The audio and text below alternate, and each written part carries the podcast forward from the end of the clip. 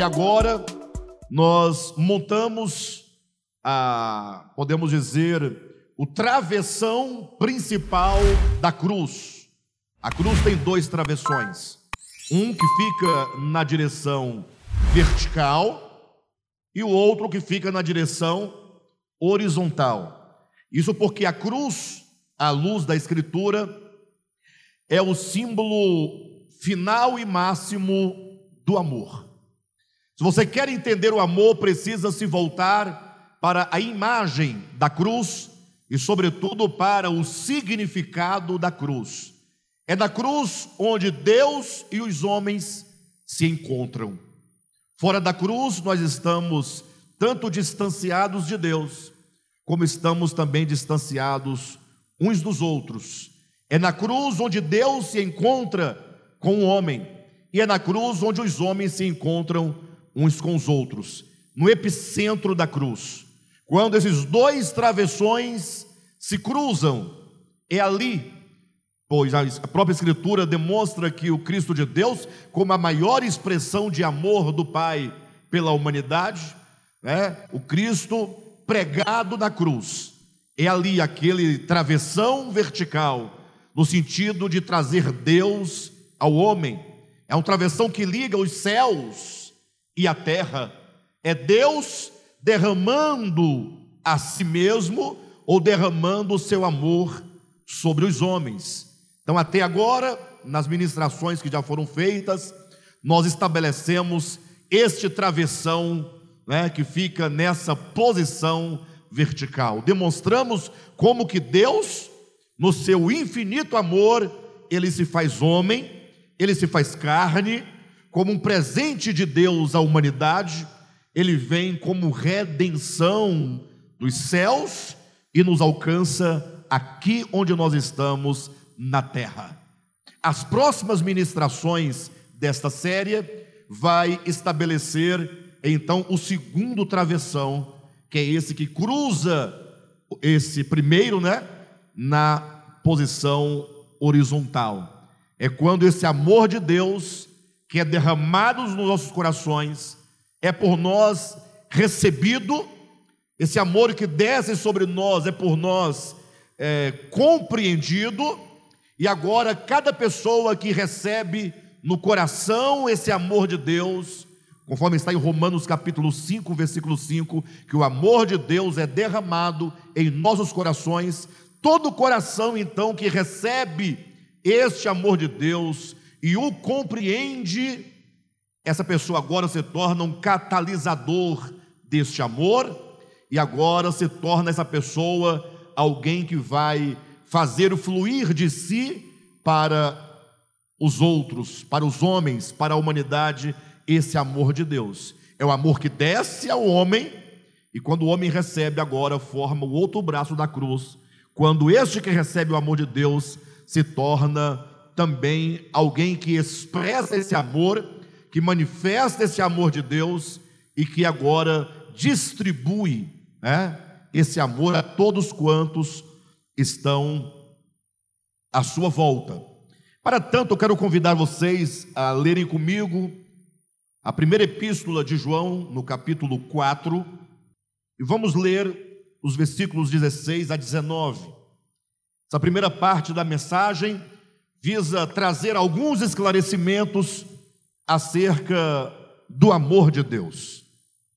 E eu quero convidar vocês a participarem dessa ministração se colocando dentro dessa ministração, se permitindo, ah, é, permitindo que cada palavra, cada entendimento que hoje será ministrado, possa entrar, possa acessar a sua alma, para que esse amor de Deus, de fato e de verdade, seja recebido efetivamente por todos nós.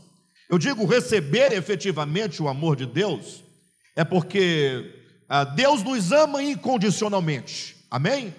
Ele nos ama, e se você sabe ou não sabe, Ele continua a nos amar. Se você aceita ou não aceita, Ele continuará a nos amar. Agora, para que você tenha uma experiência desse amor incondicional de Deus, você precisa recebê-lo. Você tem uma postura ativa no processo do recebimento desse amor. É você ouvir acerca do amor, compreender o amor, receber o amor, acolher esse amor no seu coração e permitir que o amor faça morada na sua vida.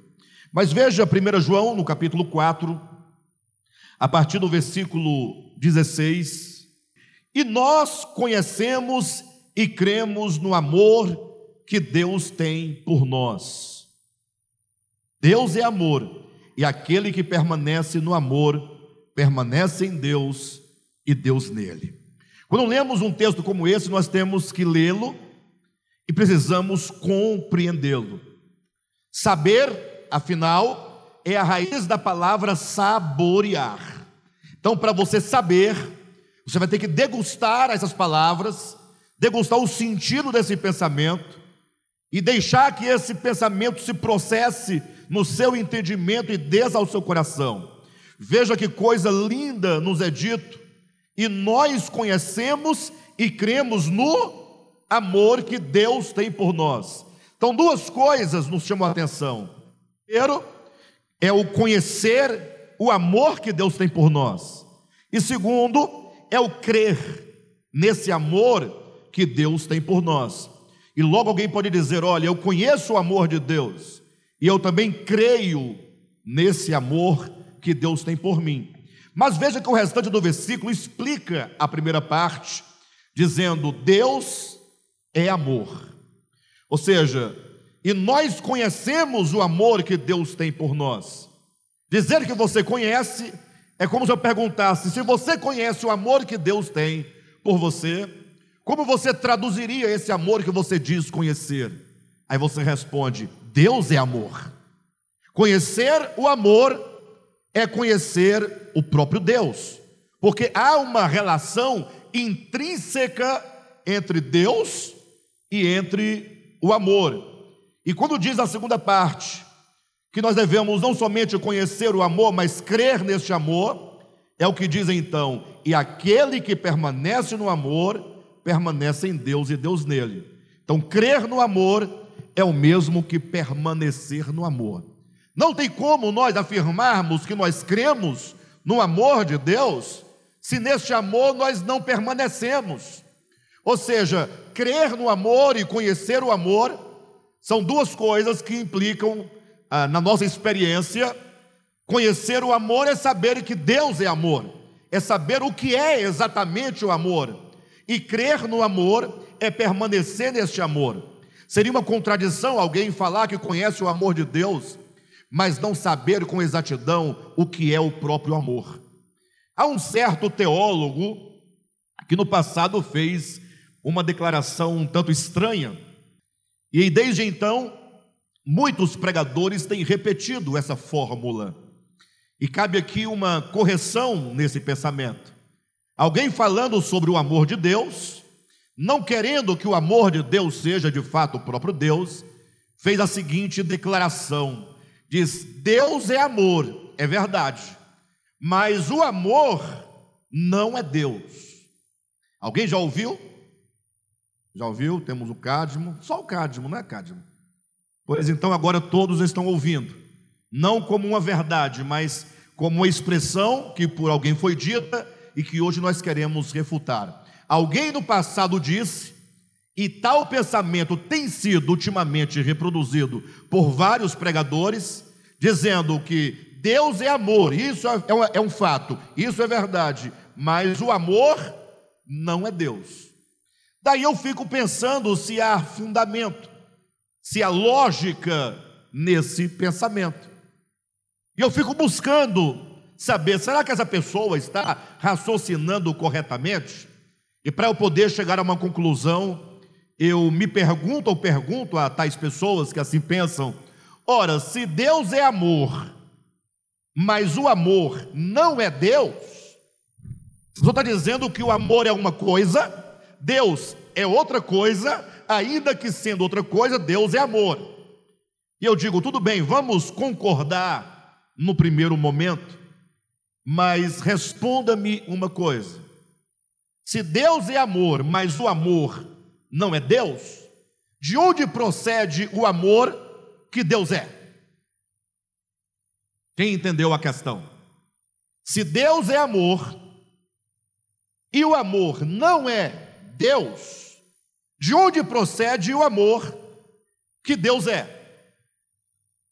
Ora, se o amor existe a parte de Deus, porque o amor não é Deus, logo Deus é um ser carente. Logo Deus é um ser necessitado de algo que ele não tem, de algo que ele não é.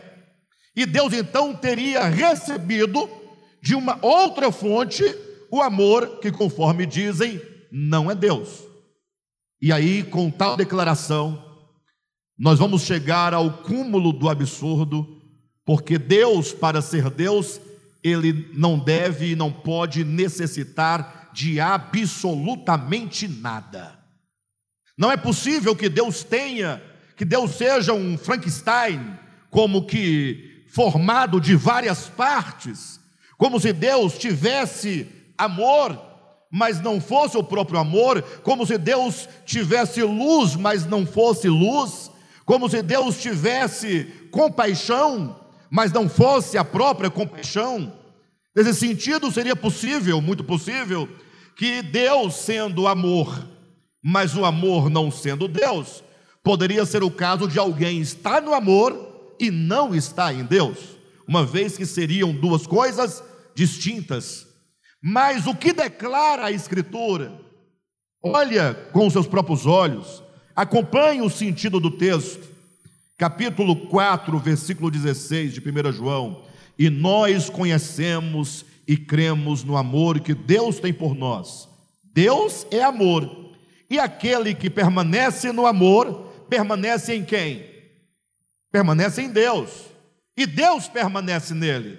Permanecer no amor é permanecer em Deus, porque Deus é o próprio amor. Não existe o amor fora de Deus, porque se houvesse, Deus careceria de algo que ele não tem ou de algo que ele não fosse.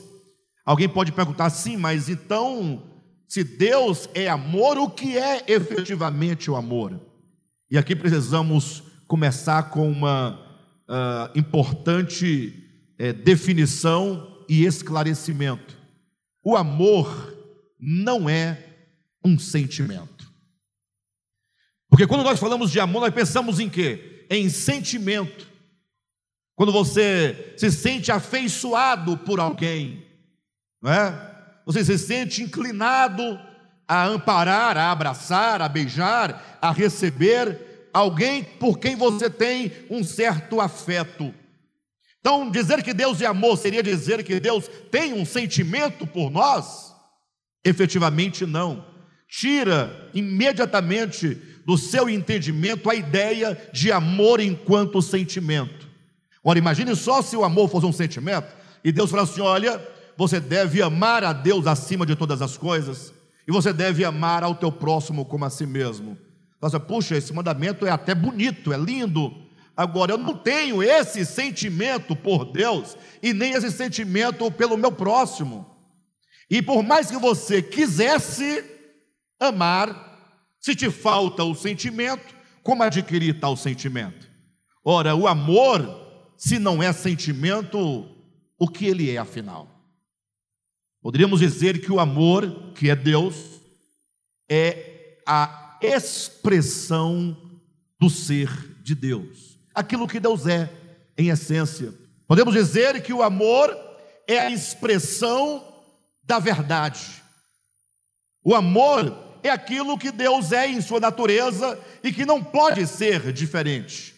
É o modo de ser divino, que é um modo que é sempre segundo a verdade, é sempre segundo a luz, é sempre segundo a justiça.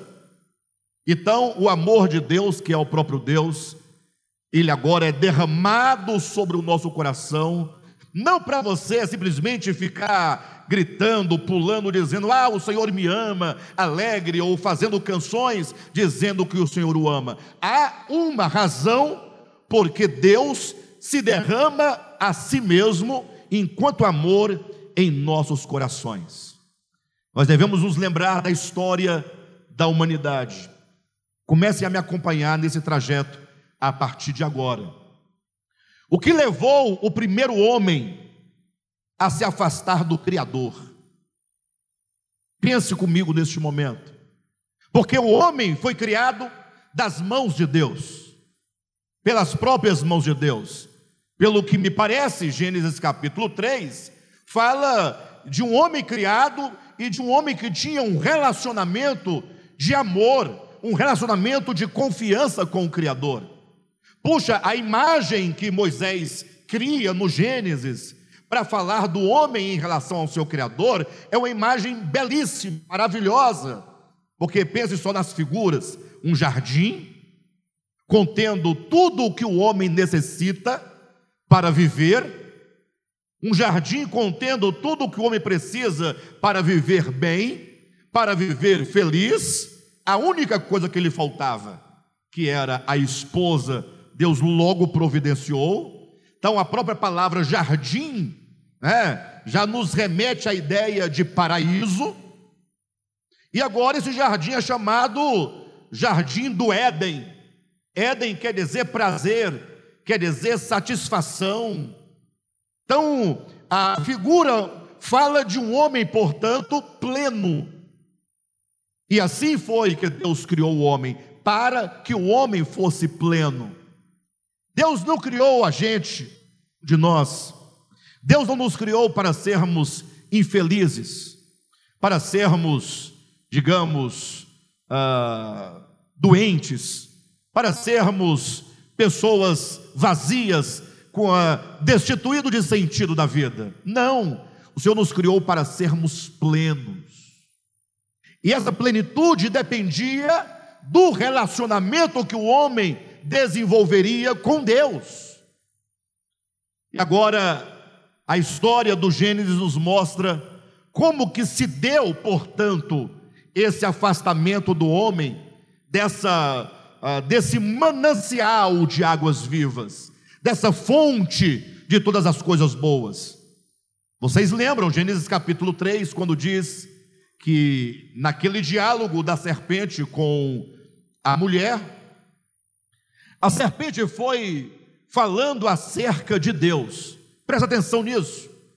A serpente começa dizendo: Ora, Deus falou alguma coisa com vocês? A, a, mulher deve ter dito sim, o Senhor tem nos orientado, Ele sempre fala conosco. E a serpente começa a dizer: E não foi assim que Deus disse. Então, o, o, o objeto da conversa da serpente com a mulher era Deus. O assunto da conversa era Deus. E agora a serpente começa a semear no coração da mulher desconfiança acerca de Deus, acerca da sua natureza acerca do seu caráter, acerca da sua palavra. Começa a semear dúvida, e num dado momento da conversa, a serpente diz: Olha, sabe por que Deus não quer que você coma dessa árvore? Olha só as ideias da serpente. Deus não quer que você coma porque Ele sabe. Porque Ele sabe que se você comer, você será como Ele é. E Ele não quer que você seja como Ele é, Ele quer que você seja sempre uma criança, sempre dependente dEle, para que você possa lhe prestar obediência, lhe prestar louvor. E Ele não quer que você saiba que você pode ser tanto quanto Ele, crescido, viver por si mesmo. Agora imagine só, não sei se vocês já participaram alguma vez de fofoca. Alguém já participou de fofoca aqui? Quando alguém chega para você e começa a falar: Pois é, Vera, você sabe, né? Você sabe que eu amo muito o Cadmo, né? Você sabe, o Cadmo, pessoa extraordinária, né? Você também deve gostar do Cadmo, né? Cadmo é uma pessoa maravilhosa, mas só tem um problema. Aí eu começo a trazer particularidades, individualidade, a vida do Cádmo, Vera, e começa a expor o Cádmo, e aí você começa a pensar no Cádmo de um modo diferente. Você logo começa a pensar, ah, então Cádimo não é a pessoa que eu pensava que ele era. Então, mais ou menos isso aconteceu né, em relação ao Gênesis capítulo 3. Quando a serpente disse: Olha, Deus não quer que você coma, porque Ele sabe, e Ele não quer que você saiba. E eu estou aqui para falar para você o que Ele não quer que você saiba. Ele está escondendo algo de você. Ele não quer que você seja verdadeiramente feliz, porque a única felicidade é aquela firmada na autonomia, e Deus não quer que você seja uma pessoa autônoma. Então a mulher, o homem, começa a pensar mal acerca de Deus. Ele começa a pensar: ah, então Deus, ele está fingindo ser bonzinho, está fingindo nos amar. Pra, por quê? Porque ele quer nos manipular, quer nos manter sob manipulação. E a partir daí, vocês sabem da história. E a melhor ilustração para falar desse sentimento do homem em relação a Deus é o sentimento do filho pródigo em relação ao pai. É aquele filho que fala: Eu não vou mais permanecer nesta casa, não dá mais. É? Então, olhe para mim: o homem no pecado é um homem que tem um profundo problema em relação a Deus. É o homem que foge de Deus. É o homem que se esconde de Deus. É o homem que se acha autossuficiente. É o homem que faz uma leitura equivocada e errada acerca do caráter de Deus. Olhem para mim, queridos, de modo que jamais nós poderemos experimentar a verdadeira salvação se nós, primeiramente, não resolvermos esse problema que há no nosso coração. Não é sem razão que, quando você lê as cartas de Paulo, o seu ensinamento é muito claro. Nós somos pessoas que precisam de reconciliação com Deus. Precisamos de ser reconciliados quanto à inimizade que há no nosso coração em relação a Deus. Então, mesmo os crentes, é, seria cabível aqui nós pensarmos e perguntarmos: por que será que nós somos crentes? Por que será que você serve a Deus? Por qual o motivo? Permita-me perguntar: se retirar a ameaça do lago de fogo, se retirar a ameaça dos gafanhotos, se retirar a ameaça do demônio, e se retirar a promessa de uma cidade cujas ruas são de ouro, se retirar tanto a ameaça que te amedronta, e se retirar a promessa de que você vai ganhar uma casa de ouro, eu pergunto: você continuará a servir a Deus? Essa é a pergunta que nós devemos fazer. Será que nós servimos a Deus? Pense comigo por um momento. Pelo que Deus é, porque nós sabemos que Deus é amor, que Deus é a verdade, que Ele é a luz, que não há outra direção, que não há outro caminho, que não há outro fundamento? Ou será que nós mantemos inimizade com Deus no coração? Fingimos ser amigos de Deus porque Ele é aquele camarada que vai poder me livrar do pecado, ou melhor, me livrar do lago de fogo, me livrar do demônio, me livrar das misérias e vai me dar algum benefício. É. Alguém já viu aqui pessoas que se aproximam de outras com uma suposta amizade porque tem interesse naquela pessoa quanto ao que ela pode dar para ele? Sim ou não? Não tem essa aproximação? Amizades fingidas, amizades falsas, nas amizades, logo, logo, a, a máscara cai, né? A pessoa vai chegando para mim, Alexandre, eu te amo, e vai me abraçando, e vai me envolvendo, toda vez que me vê, falta chorar, eu te amo, e vai, vai soluçando. Ah, eu olho assim, eu não, não, não, não dá, não dá, não dá. Aí eu penso comigo, é só uma questão de tempo, é só uma questão de tempo. Quando a pessoa não receber o que ela quer receber, porque eu não dou nada para ninguém, né? Porque as coisas se constroem em laços, não bajulo ninguém, não dou cargo para ninguém, né? A pessoa que faz a sua própria relação onde ela se encontra, aí a pessoa vai vendo que, como não vai vir nada do lado de cá, aí a pessoa não consegue manter por muito tempo aquele falso sentimento. Tem muita gente se aproximando de Deus, carregando na boca o nome de Deus, mas somente porque Deus supostamente vai impedir de você ir para o lago de fogo, vai te livrar do capeta, que é uma coisa ruim, e vai te dar uma casa de ouro. Mas se retirar tudo isso, retira o demônio, retira o lago de fogo, retira as promessas de uma casa na Nova Jerusalém, e você vai falar assim: aí, por que então eu vou servir a Deus? Por qual motivo eu vou servir a Deus?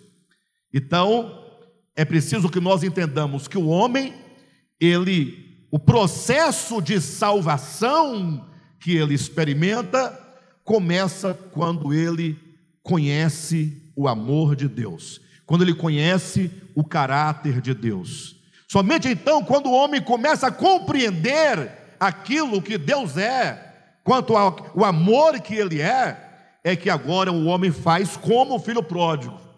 Ele cai em si e diz: É, na casa do meu pai. Começa com o reconhecimento da paternidade, com o reconhecimento da abundância que é na casa do pai, do cuidado que é na casa do pai, e é isso que o motiva, é o motor que o impulsiona a retornar para a casa do pai. Por essa razão, o amor de Deus precisa de ser derramado no nosso coração. E aí, então, quando nós experimentamos esse amor que se derrama no nosso coração, nós começamos então a ser curados. Nós precisamos de cura.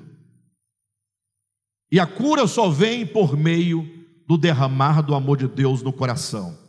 Há uma história bíblica que eu quero compartilhar com vocês e antes que alguém amanhã comece a me enviar é, WhatsApp, me questionando e desafiando e abrindo enciclopédias de livros, eu vou dizer que antes de você ter esse trabalho de me procurar amanhã, em razão da história que hoje eu vou contar para vocês, você tenha um pequeno trabalho de ler Mateus capítulo 26, versículo 6 em diante, de ler então João capítulo 12, versículo 1 em diante, e ler também Lucas capítulo 7, versículo 26 em diante. São três textos que a maioria ah, dos estudiosos da Bíblia acreditam que pelo menos dois deles são correlatos. Eles entendem que pelo menos João capítulo 12 e Mateus capítulo 26 é uma só história. E aí eles entendem que Lucas capítulo 7, versículo 26, seria uma outra história. Mas eu, quando leio Mateus 26, Lucas capítulo 7 e leio João capítulo 12, eu só vejo uma história. A minha leitura. Então o desafio é que você pegue essas três passagens, e eu vou até dar aqui a, a chave do discernimento. Você tem que pegar um papel, uma folha em branco, e elencar todas as coisas, os itens de cada um desses textos em comum. O que, que tem em comum em João 12, que também tem em Lucas capítulo 7, que também tem em Mateus capítulo 26? Você vai elencando, vai juntando, vai reunindo, e quando você olhar, você vai, ah, mas então a, a história é a mesma, o cenário é o mesmo, o acontecimento é o mesmo. Mas isso também não nos importa nessa mensagem. O que importa é o significado que essas histórias traduzem. Então, remontando todo o contexto, poderíamos dizer da seguinte maneira: imagine vocês que os pais de três crianças, Lázaro, Marta e Maria, por alguma razão, não sabemos o motivo, eles morreram ou se ausentaram. Eu sei que em nenhum momento os pais de Lázaro, Marta e Maria, são mencionados, nem em lembrança, nem em genealogia. Nós vemos apenas três irmãos que moravam juntos, praticamente sozinhos. Então nós reconstruímos o entendimento de que, desde a infância, aqueles três órfãos teria, teriam sido criados por um possível tio chamado Simão. Não o discípulo de Cristo, um outro. Um homem que agora cuidava dessas crianças, e me parece, pelo contexto geral, e até mesmo por uma certa linha de tradição, que esse tal de Simão, ele abusava sexualmente de Maria. Maria teria sido, desde a infância, uma criança abusada pelo próprio tio, dentro da própria casa. E se vocês imaginarem que hoje em dia essas coisas já são muito difíceis e complexas para quem sofre, agora imagine num tempo em que a, a mulher, Maria, não tinha voz nenhuma, a mulher não tinha voz nenhuma, é? ah, os órfãos não tinham voz nenhuma porque além de Maria ser órfã, Maria era mulher, né, estava sob a tutela de um tio, um homem maduro, talvez alguém de grande influência na cidade de Betânia, onde eles moravam. Então essa criança viveu é, nesse inferno dentro do seu lar. Me parece que num dado momento da sua vida, depois que ela cresce um pouco, que já se torna madura o suficiente ela decide sair de casa e viver a vida fora de casa, porque qualquer lugar fora daquele lar seria melhor do que o próprio lar. Afinal, Maria não tinha lar, vivia um inferno. Imagine vocês que agora essa menina sai e ela tem que sobreviver. Ela precisa sobreviver. A nossa leitura da Bíblia, muitas vezes desconectada dos contextos dos tempos, dos tempos bíblicos é, é muito deficiente. Por exemplo, quando você pega aquele texto, desculpa eu sair um pouquinho, mas já volto para o caso de Maria, mas o texto, quando Jesus fala sobre o divórcio, né?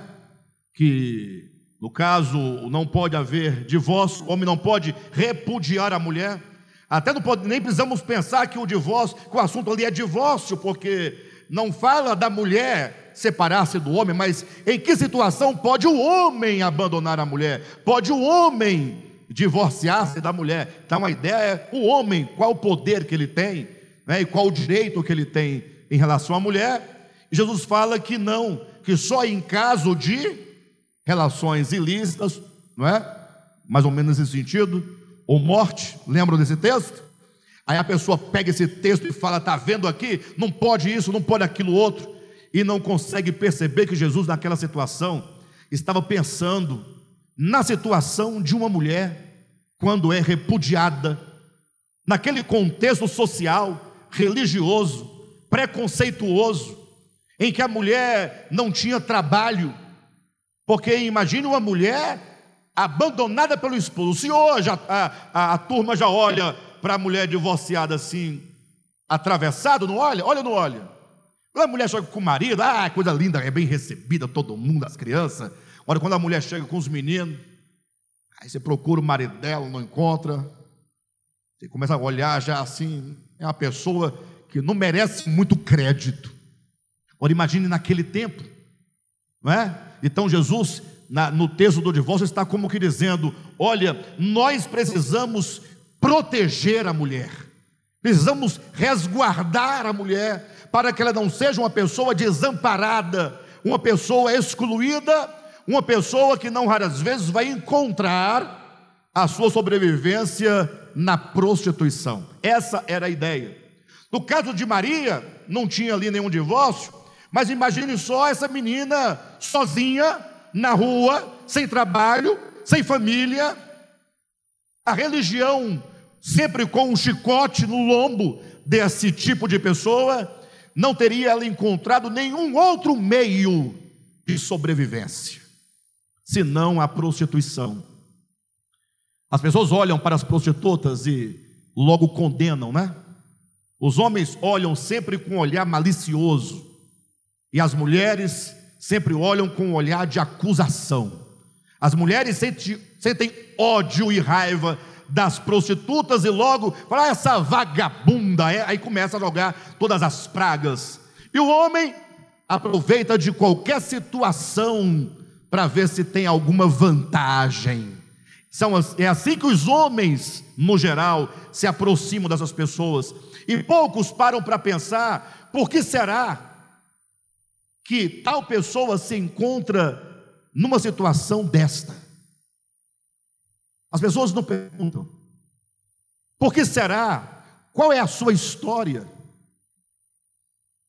E de repente a pessoa está agora dentro de um cativeiro de prostituição que leva aquele tipo de vida é, para sobreviver, para se alimentar, para se vestir.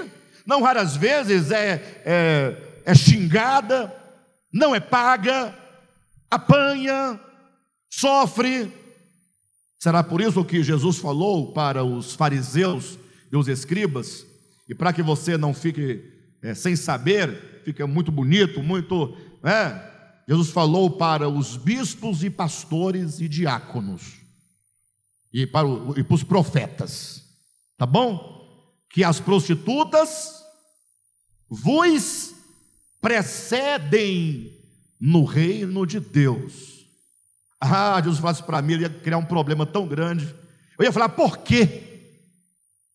Né? Vocês veem sentido nisso, pessoal? Olhem para mim.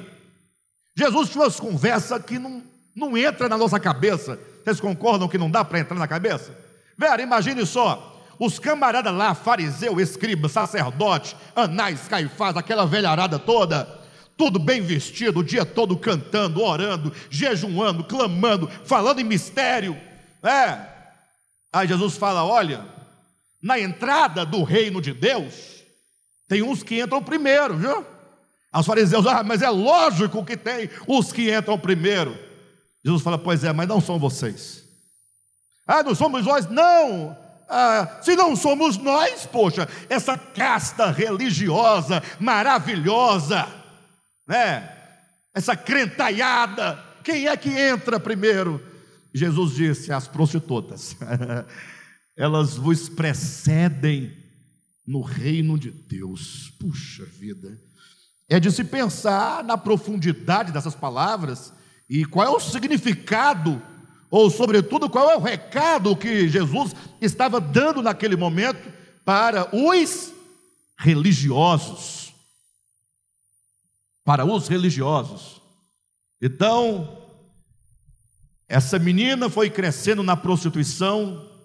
Ora, imagine só quantos sentimentos amargos. Sem pai, porque pai, fala a verdade, é coisa boa, não é? Pai, pai é o, não é pai e mãe, não, pai. Pai é coisa boa. Só quem tem pai ou teve pai sabe o que é. Quem não tem sabe pelo lado inverso de não ter. E não é a presença masculina, não, é pai. Ter pai. E agora, fala a verdade. Ter mãe, hã? mãe é uma coisa que não se explica. Mãe é uma coisa que Deus inventou. Uma das mais belas invenções de Deus é a coisa chamada mãe. Ninguém entende uma mãe. Nem um filho entende uma mãe. O marido que é pai não entende a mãe em relação ao filho. Às vezes eu fico olhando assim para a Jane em relação, falo, mas não tem cabimento essa coisa. E ela pode falar, ah, você não entende, mãe.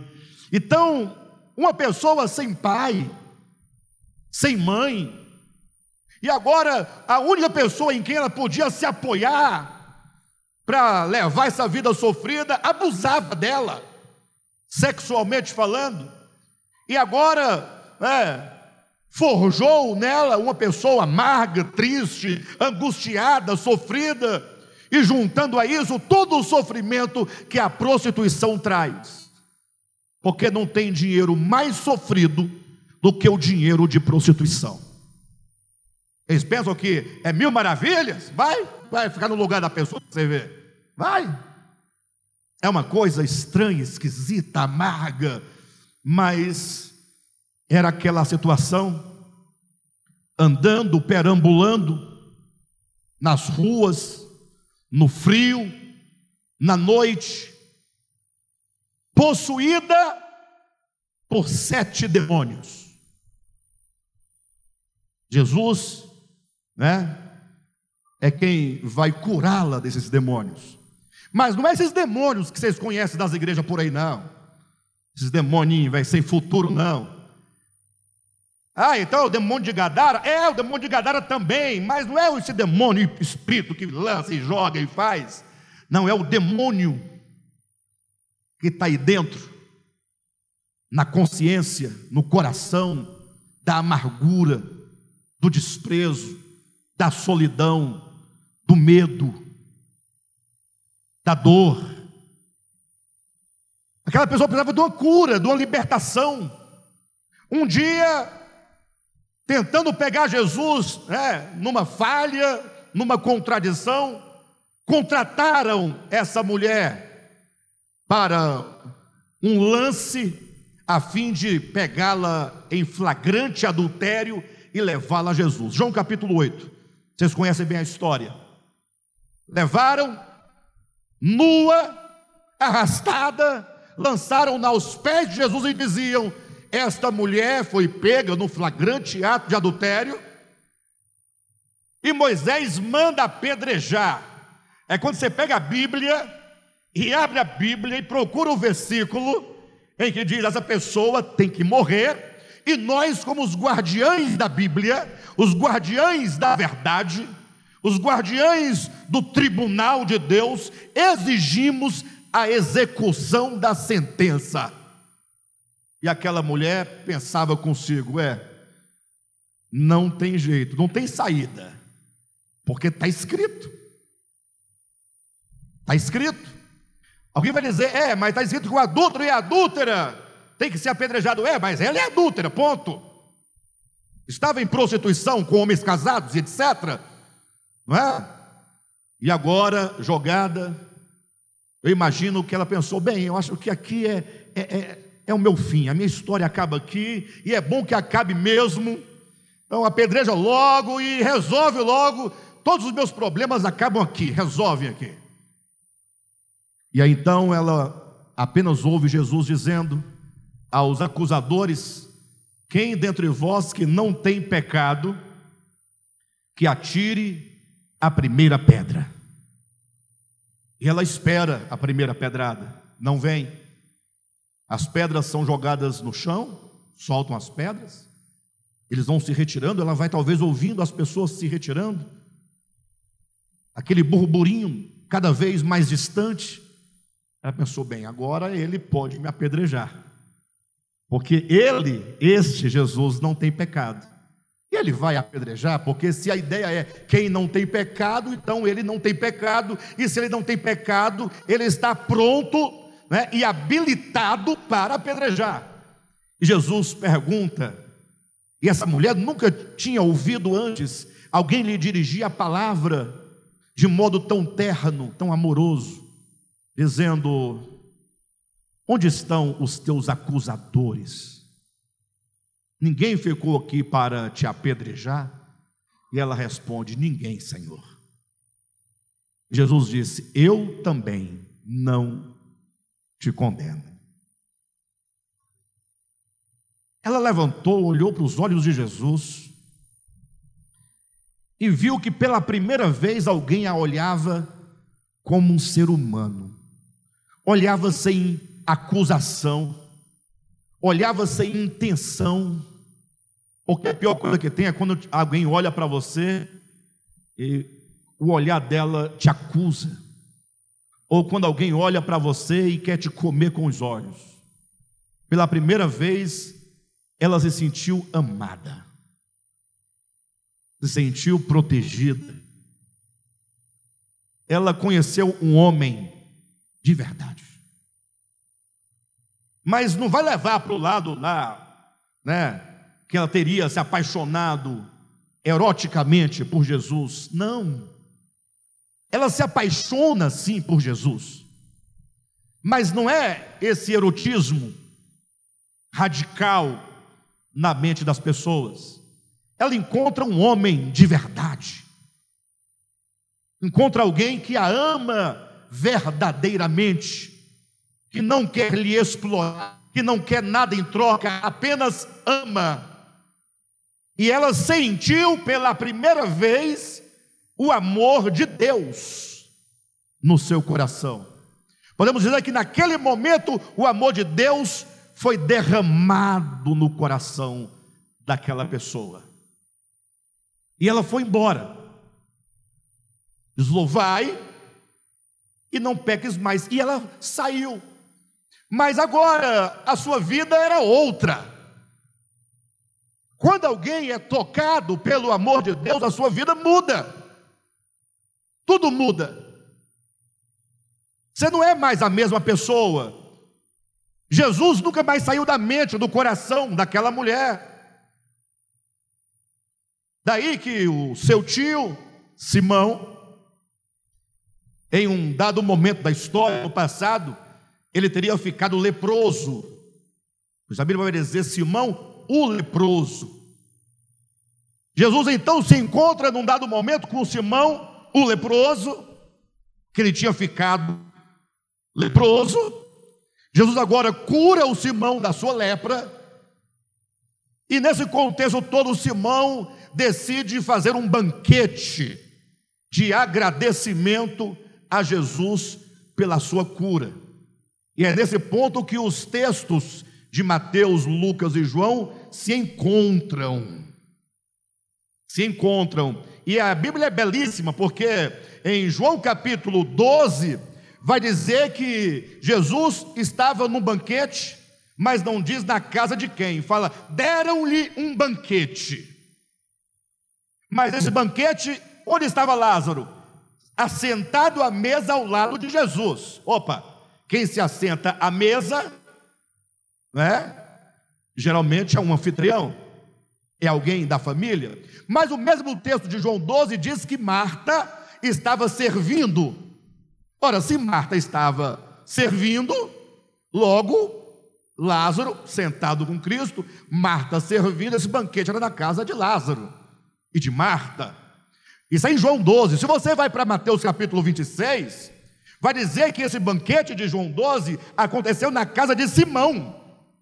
Então há uma relação intrínseca entre Marta, Maria, Lázaro e Simão. Há níveis ou graus de parentesco que os une. E é nesse contexto, portanto, dessa ceia, ou melhor, desse banquete oferecido a Jesus, que fala em João 12, que Maria Madalena entra com um vaso de alabastro contendo um nardo puro, um perfume caríssimo. João capítulo 12 diz: Maria Madalena é o nome que dá. Lucas capítulo 7 fala uma mulher pecadora. Vai reunindo as ideias. É? E em Mateus capítulo 26 diz uma mulher não diz Maria, mas João 12 diz que é Maria Madalena. Quem está entendendo aqui?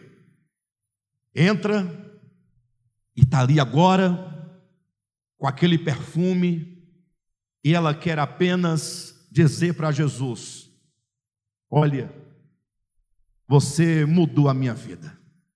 E porque você mudou a minha vida, eu quero entregar para você, derramar sobre você a única coisa valiosa que eu possuo é um vidro de perfume, a gente fala vidro para vocês entenderem melhor, né?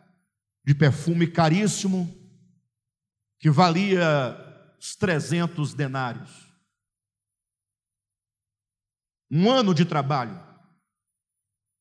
Então pega uma diária aí de um profissional mediano, multiplica por 300, você vai ter a ideia do valor do perfume. E ela derrama sobre Jesus, sobre os pés de Jesus, e chorando sobre os pés de Jesus, secava os pés de Jesus com os próprios cabelos.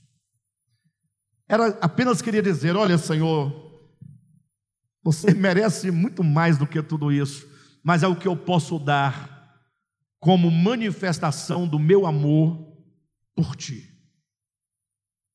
Mas naquele momento, vocês sabem como as pessoas são. Havia pelo menos ali duas pessoas observando aquela cena. Judas de um lado olhando, pensando, que coisa, mas sem futuro, um perfume desse, caríssimo, podendo entregar aqui na bolsa do ministério de Jesus, nas ofertas, que eu cuido das ofertas, eu dou um destino para essas ofertas. Essa mulher podia trazer o perfume e doar, fazer uma oferta, né? uma doação, é o dízimo da vida toda de prostituição, e eu cuido do dinheiro. João 12 diz: assim ele dizia, porque era ladrão, e se aquele perfume entrasse, seria uma, uma oferta boa, né? Uma oferta boa, Judas ia ficar maluco, né? Aí Judas, para não deixar transparecer o, objetivo, ele diz: é, podia muito bem dar aos pobres. Jesus sabia de tudo, apenas falou assim: olha, os pobres vocês sempre terão com vocês. Não vai faltar oportunidade para ajudar os pobres. Quanto a mim, essa mulher está me ungindo para o meu sepultamento. E onde o evangelho for pregado, a história dessa mulher será contada. Eu confesso que no passado, olhando para esse texto, é engraçado, os pregadores não contam essa história quando pregam o evangelho. Sim ou não? É raro você encontrar alguém pregando e se referir a esta mulher que derrama esse perfume. É muito raro você ouvir. Tem muitas pregações, só não tem o, registro, né? Ou o testemunho de Maria Madalena. Até que um dia eu entendi, falei: "Ah, entendi. O evangelho é sempre a pregação ou a pregação do evangelho é sempre a pregação do amor de Deus que se derrama sobre os corações, e o coração que recebe o amor de Deus agora derrama-se em amor por Cristo. Ou seja, o Evangelho sempre é um testemunho de amor de Deus pelos homens, e o homem que recebe esse amor agora amando o Senhor e amando também os seus semelhantes. Mas do outro lado tinha o Simão, que sabia quem era Maria Madalena. Só que esse não disse nada, ele apenas pensava e dizia: é, é, se Jesus soubesse quem é esta mulher, que tipo de mulher é esta, ele não permitiria que essa mulher lhe tocasse os pés com seus cabelos. Não, não permitiria. E Jesus, que lê os corações, que sonda os corações, olhou para Simão e falou: Simão, havia um credor que tinha dois, duas pessoas que lhe deviam dinheiro. Uma lhe devia cinco milhões de reais. A outra lhe devia 50 reais. Pra vocês entenderem. Simão ficou ouvindo e Jesus pergunta. Não, Jesus diz, né? Não tendo esses devedores com que pagar, Jesus perdoa a ambos. Ou melhor, o credor perdoa a ambos. E Jesus pergunta para Simão: qual desses dois perdoados que amará mais aquele que lhe perdoou? Simão olhou e disse: Eu imagino, acredito que seja aquele que devia mais. Jesus falou: Respondeste bem. Essa mulher, desde que eu cheguei aqui, não deixa de beijar os meus pés. E eu entrei na sua casa e você não me deu um beijo, o ósculo. Você não ungiu minha cabeça e ela não deixa de derramar o perfume. Então Jesus conclui dizendo: A quem muito se perdoa, muito ama. Aí eu pergunto para o texto: ora, então Jesus está dizendo que a mulher devia muito mais que o Simão. O Simão era menos devedor que a mulher. Aí eu falo: não, não, não pode ser. Simão certamente tinha muito mais pecado, mais culpa, mais responsabilidade em todo aquele processo. Na verdade, Jesus queria dizer o seguinte: quem mais tem consciência dos seus pecados e mais tem consciência do perdão recebido, ama mais. O fato é que Maria tinha maior consciência dos seus pecados do que o próprio Simão, e ela tinha maior consciência do amor e do perdão divino, por isso ela muito amava. E Simão até tinha consciência, alguma consciência, algum entendimento, só que ele não mensurava os seus pecados, porque ficava olhando sempre para o outro e não podia compreender a dimensão do perdão divino. Mas quando alguém entende as dimensões do amor, essa pessoa agora passa a amar profundamente. Não é sem razão que Paulo vai dizer em Efésios, no capítulo 4, que nós devemos, no processo de edificação, precisamos conhecer qual é a grandeza do amor de Deus, compreender as dimensões do amor de Deus e aí ele começa a dizer: conhecer a largura, a altura e a profundidade desse amor. De modo então que esse amor, uma vez derramado, agora cura as feridas da alma e faz dessa pessoa agora um discípulo incondicional de Jesus. A partir daquele momento, Maria Madalena passa a ser uma discípula de Jesus. Caminhava com Jesus, ouvia Jesus. Quando tinha uma oportunidade, uma vez Jesus estava na casa de Maria e de Marta, e lá estava Marta trabalhando, correndo, fazendo, acontecendo, e diz a Bíblia que Maria apenas se assentou aos pés de Jesus e ficava ali a ouvir-lhe as palavras. Marta falou: Senhor, o senhor não se incomoda que Maria fica aí sem fazer nada? Manda ela me ajudar nos afazeres domésticos, fazer uma, uma jantinha boa para o senhor, preparar um banho legal para o senhor. E Jesus fala: Olha, Maria escolheu a melhor parte, e essa parte não lhe será ti. Maria se torna agora uma discípula de Cristo, alguém que amava Cristo, e vocês sabem o fim da história. Quando Jesus foi crucificado e morto, quando todos os discípulos foram embora, abandonaram, todos, sem nenhuma exceção, Pedro, João, Tiago, todos eles, estavam todos decididos a retomarem suas vidas antigas. Leiam depois os evangelhos, no final de cada um deles. E todos eles estavam voltando, cada um para a sua terra, cada um para a sua cidade, cada um para o seu trabalho de outrora. Mas disse que Maria foi a única que de madrugada estava lá aos pés do túmulo. E mesmo as duas que foram com ela, viram que o corpo não estava, falei, é, então tá bom, fizemos nossa parte, né? O que era possível fazer, nós viemos, trouxemos aromas para embalsamar, para ungir, mas ele não está, roubaram o corpo dele, então vou embora para casa. E Maria permaneceu junto ao sepulcro e chorava, e dizia: Eu não saio daqui enquanto eu não encontrar o corpo de Jesus. E não saiu, ficou lá, o túmulo estava vazio, o lençol que cobria Jesus estava dobrado ao lado e ela não saía, ela, ela insistia em permanecer, mesmo contra a esperança. Quando é dito que ela viu então dois homens, né, que estavam ali, perguntando por que procura entre os mortos aquele que vive. É um raio de esperança, é uma chance. Vai ela saindo, andando ali por entre o horto.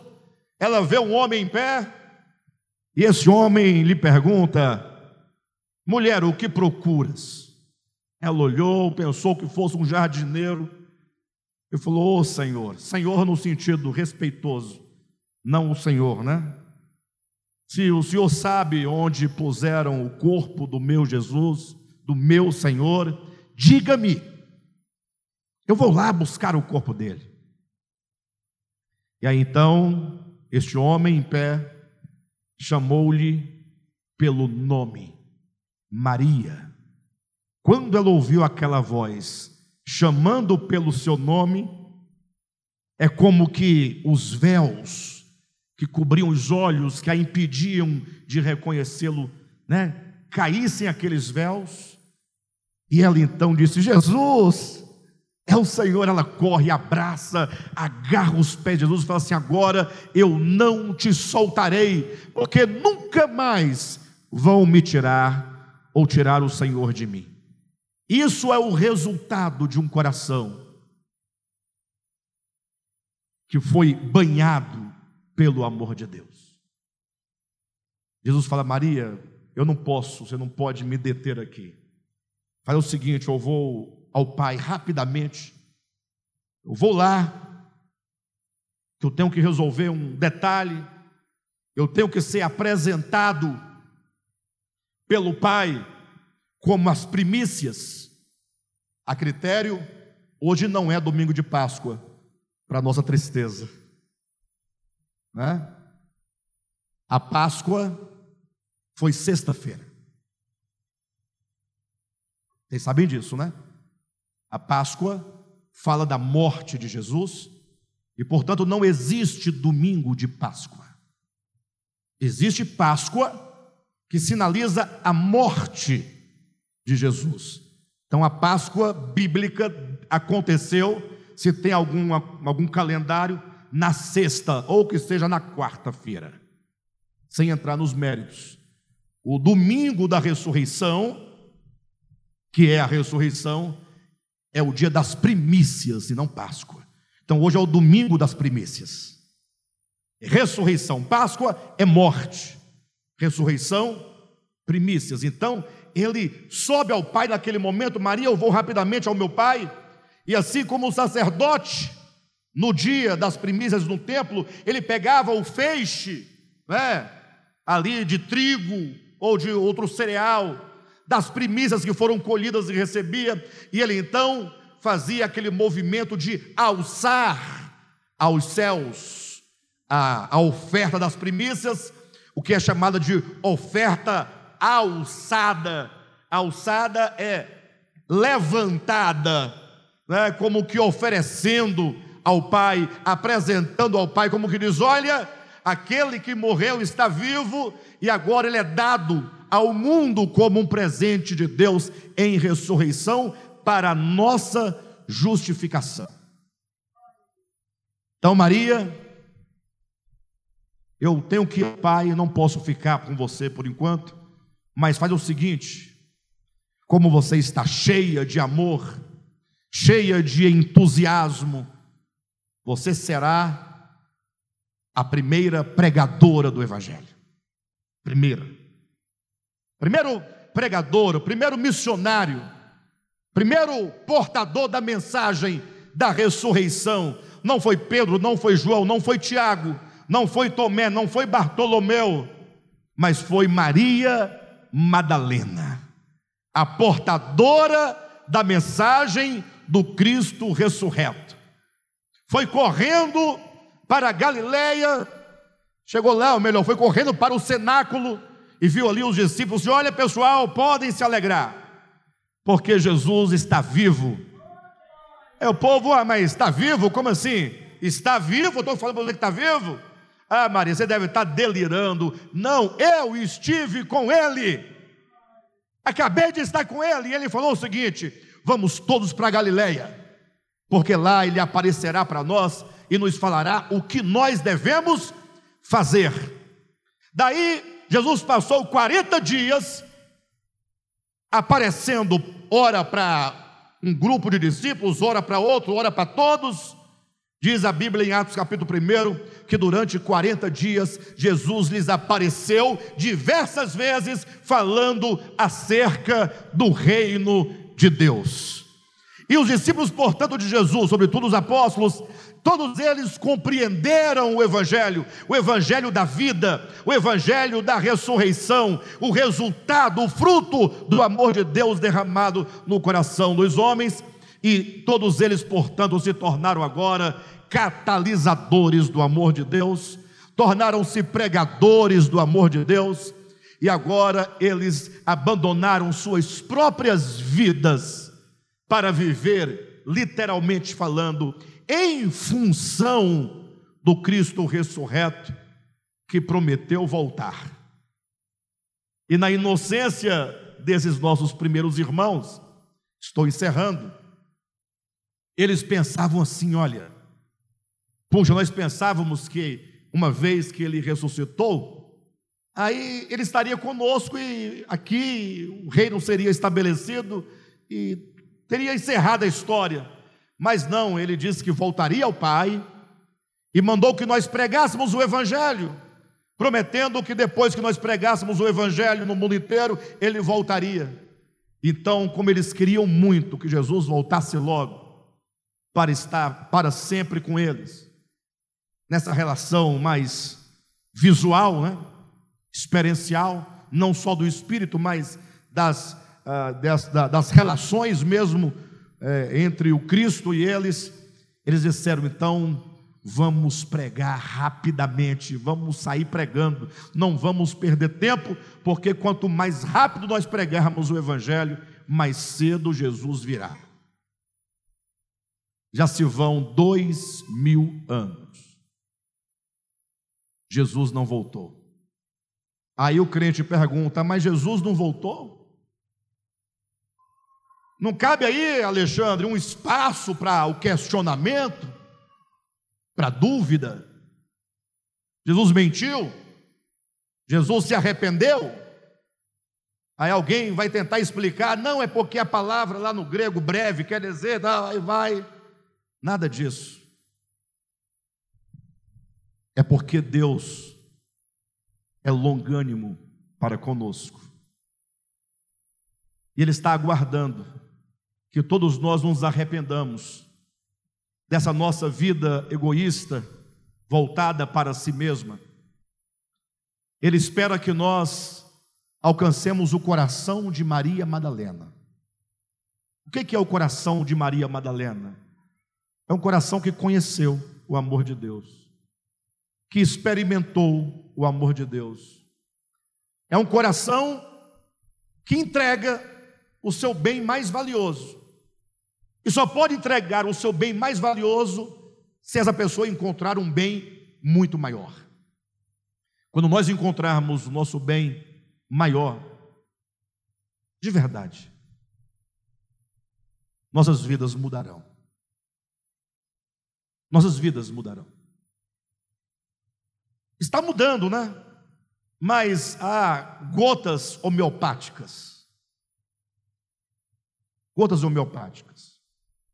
Mas o Senhor, ele diz que não retarda o Senhor a sua promessa, como alguns a julgam demorada, mas ele é longânimo para convosco, aguardando que todos cheguem ao arrependimento. Essa mensagem é uma mensagem de transição entre a ideia do que é o amor de Deus e a experiência do amor de Deus. Com essa mensagem, nós fincamos o travessão da cruz. Precisamos agora cruzar o eixo horizontal das relações humanas em amor. A partir da próxima mensagem, nós vamos entrar nas questões da vida em amor, do andai em amor do alvo da vida cristã, que é a perfeição, que é o vínculo do amor. Essa mensagem nos convida à compreensão que nenhuma vida cristã vale a pena Pode até anotar se você quiser. E acredite, nenhuma vida cristã vale a pena se único motivo, razão, fundamento e motivação não for o amor. Alexandre, então posso parar? Já deveria. Porque vida cristã que não se manifesta na base do amor, que não é relação com Deus em amor, pelo reconhecimento do que somos e do que Ele é, é apenas um símbolo que retira. Imagina só você estar num lugar e alguém tocando um gongo no seu ouvido. A primeira vez você assusta, a segunda vez você acha ruim, a terceira vez você falta agredir a pessoa para ela parar, porque agride nossos ouvidos. Quem está me entendendo? Qualquer vida cristã que não seja relacionamento em amor é como um símbolo que agride os nossos ouvidos. É como um gongo. É melhor parar do que prosseguir. Então, somos convidados a compreender esse amor de Deus e a vivermos em amor. Amém?